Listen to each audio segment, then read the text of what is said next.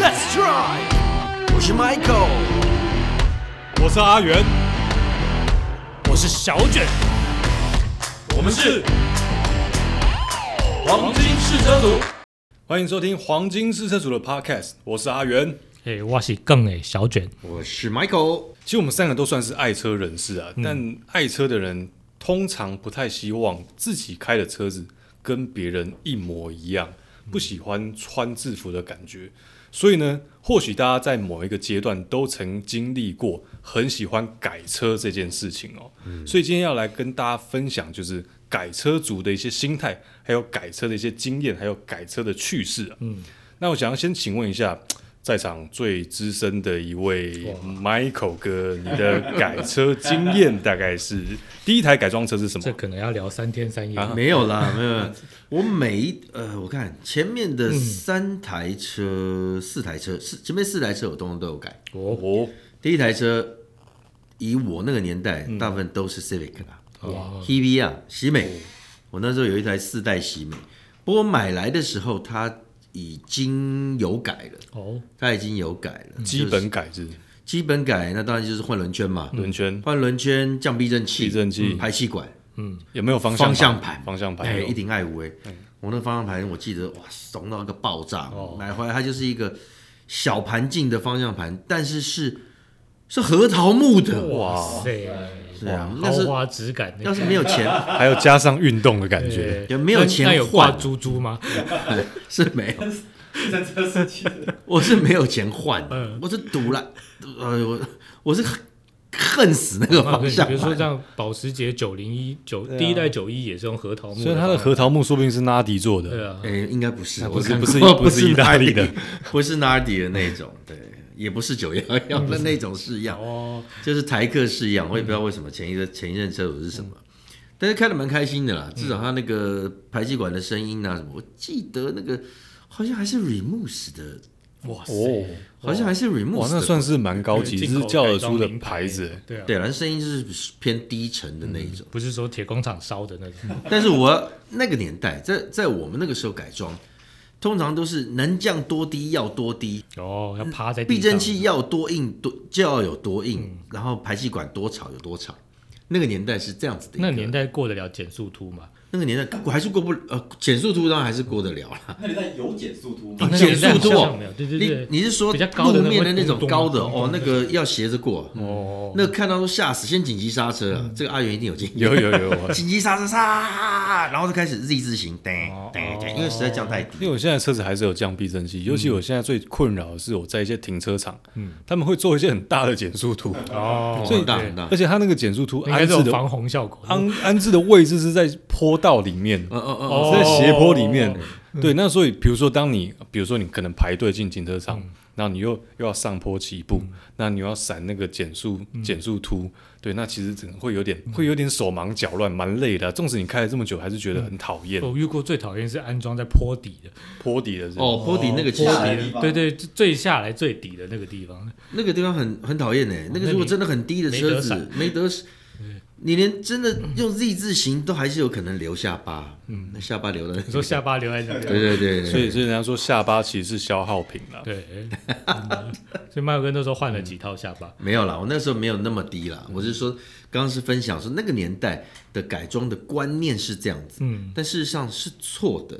嗯，没没人说避震器，那干脆你不要避震器，你用焊四个铁在上面好了，对不对？你开卡丁车就好。对对，那个还是必须要有一些这种啊手比跟弹性，嗯，要能够吸震，嗯，它才能达到在一般驾驶上面比较好的一个车身的平衡性，嗯，跟稳定度。其实这个我有经验的，曾经不小心换过太硬的避震器，嗯，当初换的那组其实是朋友赞助的，嗯，就不用花什么钱，那就装上车了。那但是它那个是否叫赛道的设定？嗯，但我开路半路上我非常的痛苦。我记得我是开在建国高架上面，我光是过那个它的伸缩缝，整台车子都已经快要跳到别的地方去了，实在是太硬。这反而你撞这么硬的避震器，你是开不快的，嗯，因为你会很担心，你会很担心你会跑到别的地方去。那时候车上有放饮料吗？车上没有放饮料，哎，对，但是我的那个肠胃都一直在搅动当中。那你女友有在车上化妆吗？没有没有没有，但是你吃饱饭没有办法开那个车子，你会胃痛，喝喝太多东西，不行，完完全全不行，吃东西都不行，因为真的会胃痛，太硬了。后来是受不了，赶快去换一个换一个正规的，然后。呃，品牌比较大一点的避震器，然后 for 一般的道路设定，才其实真的会比较好开，而且它的整个设定会非常人性，而且舒适。还有一个跟大家分享，就是如果你要换避震器，我我建议还是换那种大厂的。我说大厂不是不一定是贵的，嗯，如果你要换避避震器，其实改装的另外一个观念，其实是为了安全。不是认真的让你在马路上面飙了，因为一般来说，呃，改装的避震器它会偏向这个什么运动型啊等等，它会变比较硬，它变比较硬的状态，确实在高速等等的稳定度会比较好。但是我刚刚说了，为什么要要找大厂？因为以前我就是呃十几年前的那个经验，改的是一家国产的厂商，嗯。现在的国产厂商都还做的不错，因为技术慢慢其实都进步了。嗯，之前的那个，我的天哪！二十年前这样，差不多了，差不多二十年前。哦，那个整个阻尼就是弹簧跟减震筒，它是完全不协调的。它是没有阻尼的吧？也没有，它阻尼对它阻尼很弱。嗯，它阻尼很弱，那弹簧又很硬，又是短弹簧。哇！所以会一直跳，因为那个阻尼抓不住，阻尼器抓不住。就一直咚咚咚过一个弯或者动，它一直跳，一直来回，一直来回抓不住。嗯，combo，然后要回去开回去，它再拆下来再调。它不是可调式的，它等于是在里把里面的这个东西组件再拉出来，然后再重新再做设定。哇，那一搞搞搞半天去了。哦，搞半年没没有，搞半年应该是没有了。对，但所以我建议大家还是买这种呃大厂，比方说像 Bilson 啊这种。这种大厂出的套装型都 OK，不用什么上高低什么可调，未必啦，未必要。套装型的就不错了，就都在安全上面、稳定性上面就有很显著的提升了。但每个人改车的理念其实会不太一样。但因为我自己比较偏好去接手老车，因为我个人蛮喜欢，比如说九零年代跟两千年初期这种数呃类比转数位这个时代的一些产物。所以我的车子其实就是呃大概两千年左右的车子，那其实这样的车子到现在其实它都有一定的年份。那我的观念是，其实我会觉得这样的车其实越越修越好开了。那其实有些状况是你在修车的过程当中，可能找不太到原厂零件了，或者是这些原厂零件的价钱倒不如你去用一些更好的一些呃改装零件来替代它，会获得更好的效果。那其实之前好像有分享过。就是在那个开那个高架道路的时候被货车司机追，然后跑不掉，然后后来就是心一狠，心一狠就觉得哇，这个引擎虚了，实在受不了，那就把引擎整个落下来。红头的嘛？没有到落红头，因为其实落红头还是，其实现在红头价格也蛮贵的，因为这个东西有在考虑过。其实这个东西其实经过二十年，它是很很棒的东西，全世界都在抢，嗯嗯，所以它货源其实不太足。那如果是状况好的话，那个价钱都是天价，嗯，一颗可能光引擎就要二十万，那不含工钱。哦，我这边补充一下，阿元开的是 Civic，对，Civic 就是 Honda Civic，对对，K 八就是最最最台的那种，太不一样。核桃木不像台的。那种，哎，我是核桃木内装，我是幸福家庭房车，因为是四门四门版的，对对对，四门版，因为其实喜欢载人载东西啦，大概是这样的状况，所以选这个。所以就把整颗引擎落下来，然后重新重新组装、重新制作。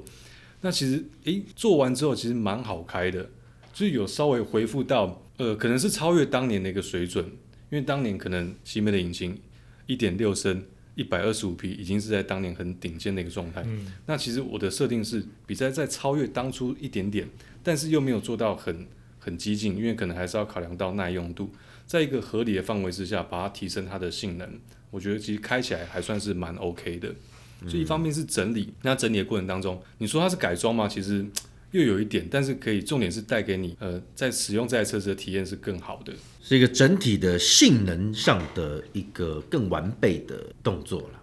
对，把自己车变得更更符合自己期待嘛。是啊，嗯。那我请问一个问题哦，你们改车单次花过最多钱的是多少钱？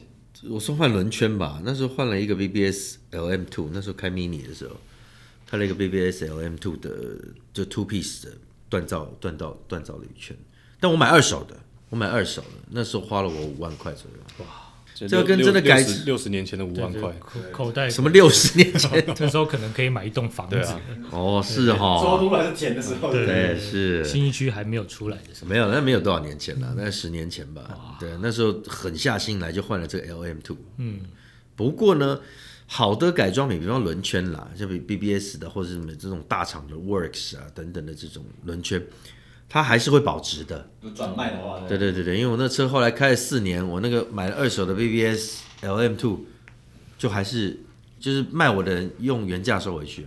嗯，我我没有卖给他了，但他说你还在不在？那个原价卖回来给我，这么保值，超级保值，比 LV 包保值这样。真的。嗯应该是比它更保值。哦，那阿元不就是绕引擎这部分？对引擎应该是最大条，但是引擎其实那个时候因为车况其实有点不太 OK，所以它有一些七孔流血的状态，比如说水水 水泵浦会会漏一些水啊，有些，所以我就心里想说，那就心一横一次处理。所以除了引擎之外，其实很多周边也都一次处理，那包含连变速箱有一些耗材也并整，所以那次花的钱其实蛮多的，大概又在一台喜美，大概要要一本啊，哇，大概要一本。一本一本是什么？一本支票早班呐，嗯，大概一本，嗯，早班哦。哎，咋办？差不多咋办？也是可以再买一台新车。对啊，大概存存了大概五年了，嗯半个红头了这样子。哇塞，我强烈建议你不要再继续花花钱在这个车上面，可以强烈建议换一台新车。嗯，不行，我要越换越旧。那 真的哦，欸其实两位分享这么多，我是比较属于原厂派的啦，嗯所以我自己在用车上面是喜欢是把它复原，呃、把它维持在原厂的状态下面，所以我花的比较多钱在修车上面。因为柴油车，我自己开柴油车，在一定里程之后，它会出现一些小毛病，像是积碳，或者是我现在出过最大问题就是，呃，整个那个叫做什么 EP 二呃废气再循环系统，因为积碳，所以所以它故障了。那整套换完，嗯，其实才有半台喜美的价钱，哦对，但是差不多是这个样子，就是五六万块这样。哦，但换完之后，你会觉得，哎、好像有一台新车的感觉。但我要请教小卷，就你开的是 VAG 集团的车子，对不对？对，但 VAG 集团其实早先啊，像一些 Golf GTI，他们流行这种晶片改装，嗯，其实透过晶片改装就可以释放它的一些动力，对不对？对，但是因为我自己开车，我喜欢，呃我不太喜欢让它油耗变多，因为我每天都需要开车，我是长里程的使用者。嗯，那油耗对我来说是非常重要的一件事，因为可以攸关我这个月还有没有钱可以吃泡面。对，所以我不太会去做这个事情。另外一个是柴油引擎，你在改这些东西的时候，冒的风险是更高的。哦，对，因为现在柴油引擎相较于过往是比较精密的，尤其是在高压喷油嘴这方面，它的压力是。我记得都是超过一百巴以上的，那其实是蛮精密的，而且一支都要一两万块。那如果你写了一个它不小心堵住坏掉了，那就是另外一笔支出。高风险投资。，对，好了，那我这样，我再我再问小卷了。嗯那今天如果有一笔预算让你改车，对，你要改什么？就改一个地方就好。嗯，让我改，我可能会去找原厂的空力套件。哦，对，我会想要换空力套件哦。就是让它看起来稍微不一样一点。要我会，就是朝轮圈、轮胎发展，哦，就放大的轮圈，因换一个轮圈。因为轮圈如果不搭空力套件，可能就又少一位。那如果那笔钱可以是动两个地方，那就是圈加上空空力套件。但我宁可 我宁可先换，就是换圈，我不要空力套件，因为很沙的空力套件，然后配一个原厂的圈，我会觉得哇，这样很怪那怪。不过现在因为你的车子原厂出原原厂新车轮圈通常都不会配太重的。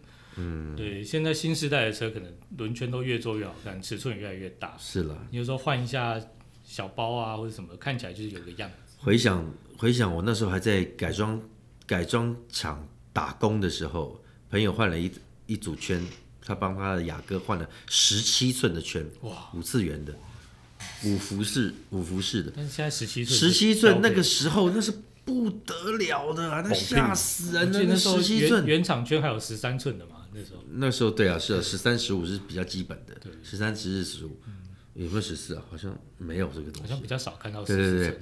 反正十七寸是不得了的事情，现在十七寸很常见。软软脚虾啊，一台 一台七十万的车就配十七寸，是啊，小小圈呐、嗯实际上是小圈如果是阿元呢，今天又有一笔预算了，你会想要再改你车是什么东西？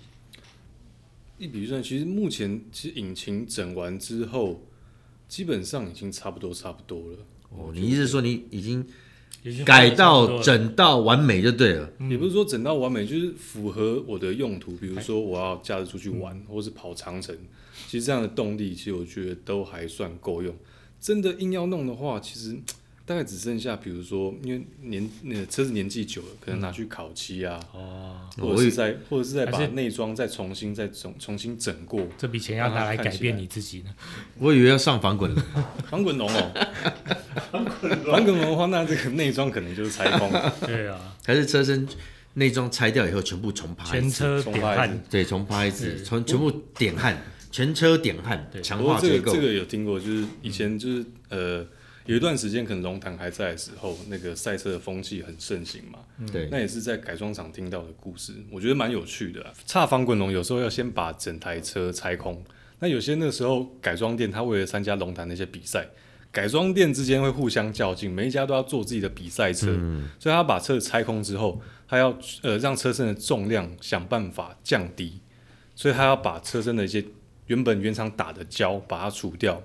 对，那有些就是土法炼钢，就是用烘的，然后慢慢把它吐掉，把那个胶去除掉。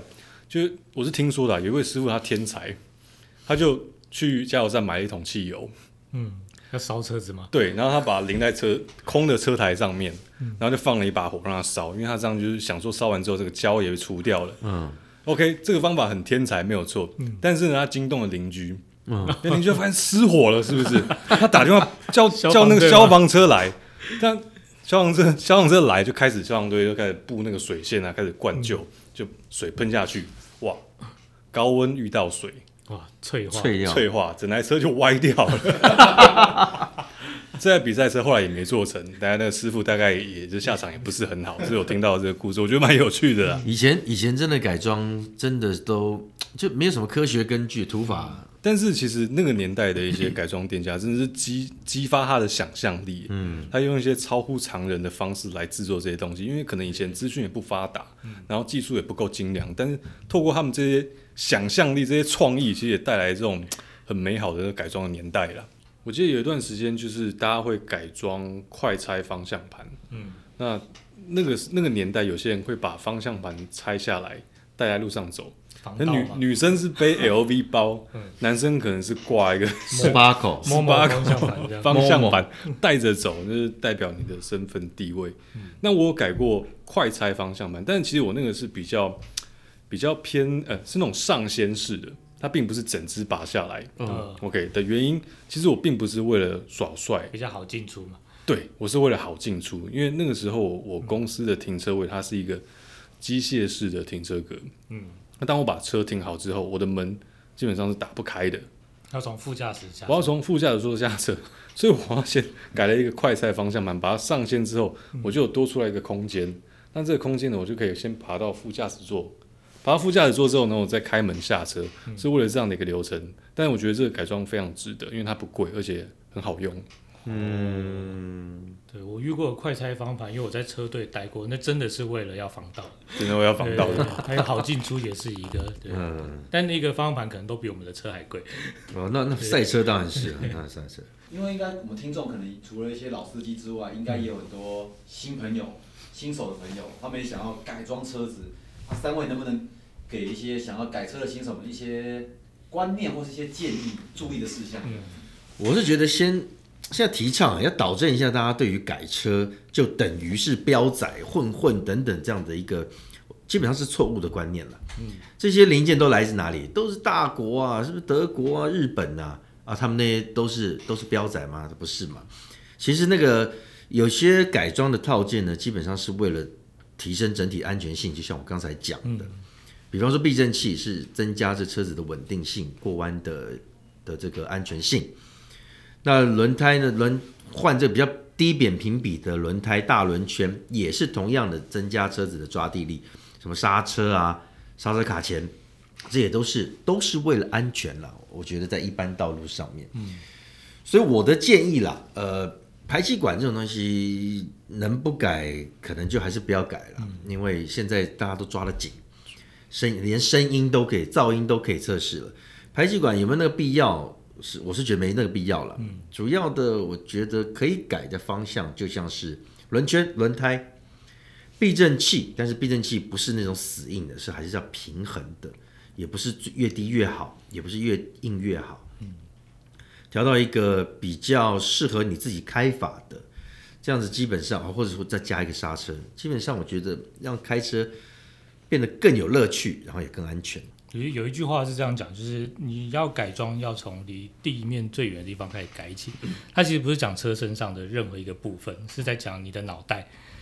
就是你先理清你自己需要什么样的东西，你要什么样的升级。吓我一跳，我以为想说离最远的。那我刚刚讲底盘，不是打枪，打枪到死。那其实是在 是在讲你的脑袋啦，离地面比较远的这个这一颗脑袋上面，就是你先理清你自己到底需要的是什么，对哪方面的不足，你需要什么样的升级，你再去做你要的改装。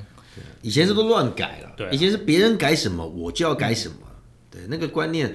根本没有确立，对，而且你胡乱的改装很容易破坏掉原厂设定的平衡，对，没错，是这个比较危险的事。现在重的改装都是一个比较完整性的改装，对啊，因为其实有蛮多大厂在出改装套件，像阿元之前我去看过一个也很厉害的改装车嘛。对啊，就像麦哥刚刚讲的，其实改装现在并不全然是像那种血气方刚的年轻人在做的事情，其实有一些经济能力或者是有一些经济实力的人，他们所接触到改装又是另外一个档次。嗯，那我们之前去采访过 Novitec 的七二零 S N Lago，哇，我跟你去的，厉害。对，这个车子惊人惊人。那个要多少钱一套？它是它改装范围跟是很大，对不对？嗯，改装范围非常大，它基本上全车的板件啊都已经更换成他们专为这台车子所打造的一些套件。对，所以光是先讲这台车的基础售价，嗯，就要一千六百二十万，就是七二零这台车了。对，七二零这台车一千六百一千六百二十万，那你还要拿这台车子来改装？你还认为它这台车子有不足的地方？它的改装的价钱大概会落在五百到七百万不等。哇，其实感觉除了它的碳纤维单体结构全换了，没错没错，包含动力上的升级，甚至在底盘上的升级。那还有一些克制化的部分，那让而且你在改装的过程当中，你是可以不断的跟这个改装厂的一些技师去讨论你的需求，或者你的克制化部分可以完完全全依照你的喜好来做调整。比如说，我喜欢衣服的这个颜色，对，你就把它印在里面。哦，我如果花五百到七百万去，你不不帮我做到这个东西，我还翻脸呢。真的，所以这样的一个改装，它其实是另外一个档次的消费体验，但也是一般人比较难去。接触到的一个部分，对啊，你说这种改装有没有人会说它是标仔啊？是不会会混混呐，会不会？而且这种改装其实它还有提供原厂的保固哦，那也大牌的大部分这也蛮重要的，对吧？改装还是找大大厂。好了，聊了这么多，其实如果你是真心对改装有兴趣的话，嗯，那其实就像小娟讲的，先确立你到底的需求是什么，然后做好功课，慎选店家。然后不要造成其他用路人的困扰，这很重要。那我觉得你就是一个很好的改装玩家。嗯，那我们今天黄金试车组的 Podcast 就到这边。那我是阿元，诶，我是小卷，我是 Michael。那我们下次再见喽，拜拜拜拜。